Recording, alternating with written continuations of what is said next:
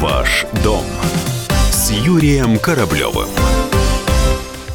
Программа реновации набирает темпы. На днях представили первые проекты планировок территорий в 14 районах Москвы. Столичными властями предлагается увеличить объем нового жилья. Он превысит существующий в 2-4 раза, а высотность зданий может достигнуть 135 метров. Между тем, стало известно, что после получения квартиры по реновации четверть москвичей планируют продать ее.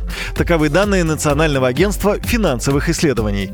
Связано это с тем, что часть квартир под реновацию купили инвесторы, говорит член Совета гильдии риэлторов Москвы Роман Вихлянцев квартиры под реновацию сейчас – это достаточно ходовой товар, и в них есть уже наценка за старые квартиры будет получено новое жилье, обычно большей площади. С момента начала этой программы очень активно покупают люди, которые, по сути, в них инвестируют. Причем как квартиры, так и комнаты. Комнаты пользуются очень большой популярностью. И на данный момент значительная доля собственников квартир под реновацию ну, сменила своих собственников на, по сути говоря, инвесторов.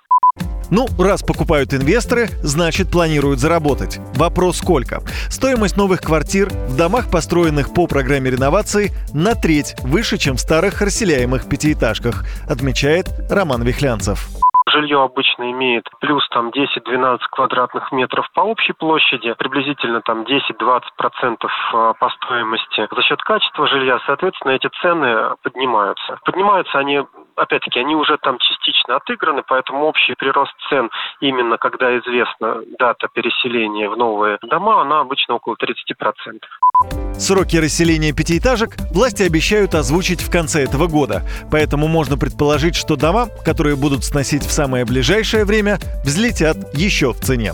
В программу реновации вошли более 5000 домов, в которых проживают около 1 миллиона человек. По оценке властей, для того, чтобы снести все хрущевки, потребуется не менее 15 лет. Ваш дом с Юрием Кораблевым.